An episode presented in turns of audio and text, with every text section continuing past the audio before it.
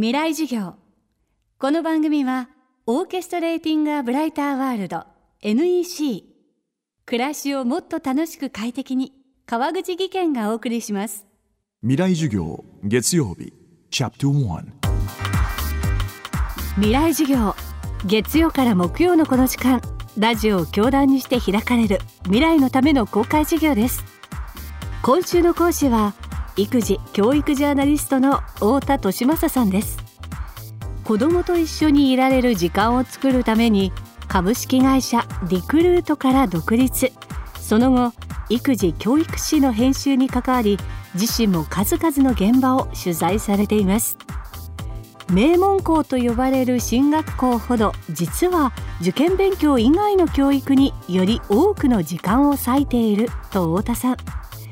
では一体どのようなことを教えているのでしょうか？今日は名門校で実施されているユニークな授業に注目したきっかけとその内容について伺います。未来授業1時間目。テーマは名門校のユニークな授業。普段からあの学校に関する取材というのは常々行ってましてですねその中であのどうしてもその私学っていうふうに言うと大学進学実績だったりとか、えー、偏差値だったりみたいなところばかりが注目されてしまうのであのそうではない私学の側面っていうのをですねみんなに知ってもらいたいなというふうに思ったのが一番のきっかけですかね。まあ、あの灘ね、えー、灘中高まあ、兵庫県にあるねものすごく有名な進学校で東大にもたくさん入るっていうね、えー、学校で知られていると思うんですけれどもじゃあその灘、え、においてですね東大受験のための受験勉強ばっかりガリガリやらせてるかっていうと全然そんなことはなくってあの非常にま自由な校風の、えー、学校、まあ、男子校なんですけれども、まあ、その中で、まあ、彼ら特にねあの灘っていうと数学が得意な子が多いんですね。中学受験でもすごくあの算数が難しくってで数学が得意な子が、えー、多いんですけれどもそこでも単なるその受験勉強のための数学ではなくて、えー、もっとその数学の、あのー、世界の奥深さを知ってほしいっていうね、えそういう数学の先生の思いがあってなんとあの折り紙を使ってですね数学の難しい問題を解いてみようというふうな取り組みをしてるんですね。であのその折り紙を使ってその古代ギリシャの時代からですねどうしてもその定規とコンパスでは作図ができない難問っていうのは3つぐらいあったらしくてですね。あの私もその辺はよくはわからないんですけどもそのうちの1つが角を3等分するっていう、えー、作図ができないんですだけども、えー、それを日本の折り紙を使うとなんと簡単にできてしまうっていうね。でそのテキストを見るとそこにこうこうやってこうやってこると、えー、3等分できるんだよっていうふうなことが書かれていてそれはね誰が見てもその言われた通りに作業すればそれはできるんです。ただじゃあなんでこういうふうに折った時にこれが本当に3等分だっていうふうに言えるのかっていうのをこれ証明するのが、まあ、数学的にはね一番のあの肝の部分っていうかね、えー、いうところでして。まあ、そういう折り紙をいろいろ折ってみて、まあ、その、えー、3等分に限らずですけれども、えー、いろんな機関の問題を普段はね紙の上で定規とコンパスなんかで、えー、線引いてやると思うんですけれどもそれを、えー、折り紙を使うことによって、えー、機関の世界が広がっていくっていうのかなあこういう風な捉え方ができるんだっていうねいつもと違う視点から数学を見てみるというような、えー、機会になってるんだと思います。続いて東大合格者数トップ10に名を連ねる神奈川県の進学校。聖光学院中学校高等学校で行われているユニークな授業についてお話を伺いました。神奈川県にある聖光学院というね注目の進学校ではあるんですけれどもそれだけではなくって、まあ、夏休み前後の、時間であったりとか放課後であったりとかっていうのを、使ってですねあの教養講座みたいなものをたくさんやってるんですね。でその一環として、レゴブロックを使って、数学の問題を解いてみようと。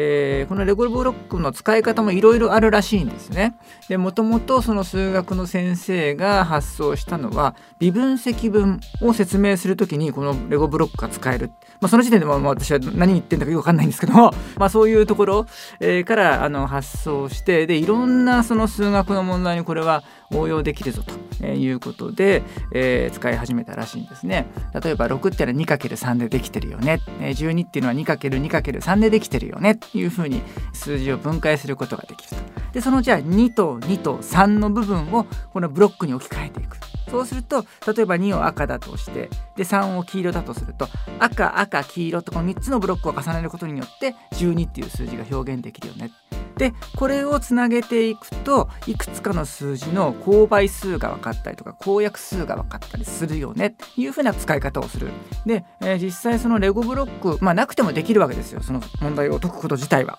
なんですけれども、えー、それまではなかなかその生徒たちが解けなかった証明問題っていうのをあのレゴブロックを使うことによってものすごい正答率があの答えにたどり着く確率が上がったらしいんですね。要するにそのレゴブロックがあることによってその概念的な思考っていうのを一度その具体物に落とし込むことによって思考がしやすくなったっていう今まで頭の中だけで作業してたものっていうのは手の作業に置き換えることができるようになったっていうことでよりその数学が、えー、身近になるっていうのかな、えー、目に見えるものとして、えー、扱えるようになったっていうふうなことを先生がおっしゃっていて実はあのこれ裏話なんですけども非常に面白いのは先ほどお話をした折り紙の授業をやっていた灘野先生とこのレゴブロックを使っている聖光学院の先生は実は大学で同級生だったっていう。なんか似た授業をやってるなと思ったらよくよく聞いてみたら同級生だったっていうね。あさすがだなって感じでしたけどね。今週の講師は育児教育ジャーナリストの太田利正さん。今日のテーマは名門校のユニークな授業でした。未来授業明日も太田利正さんの授業をお届けします。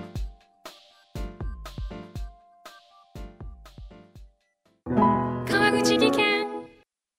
階段での転落大きな怪我につながるので怖いですよね。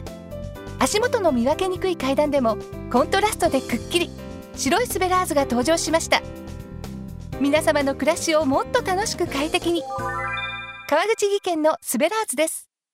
未来授業。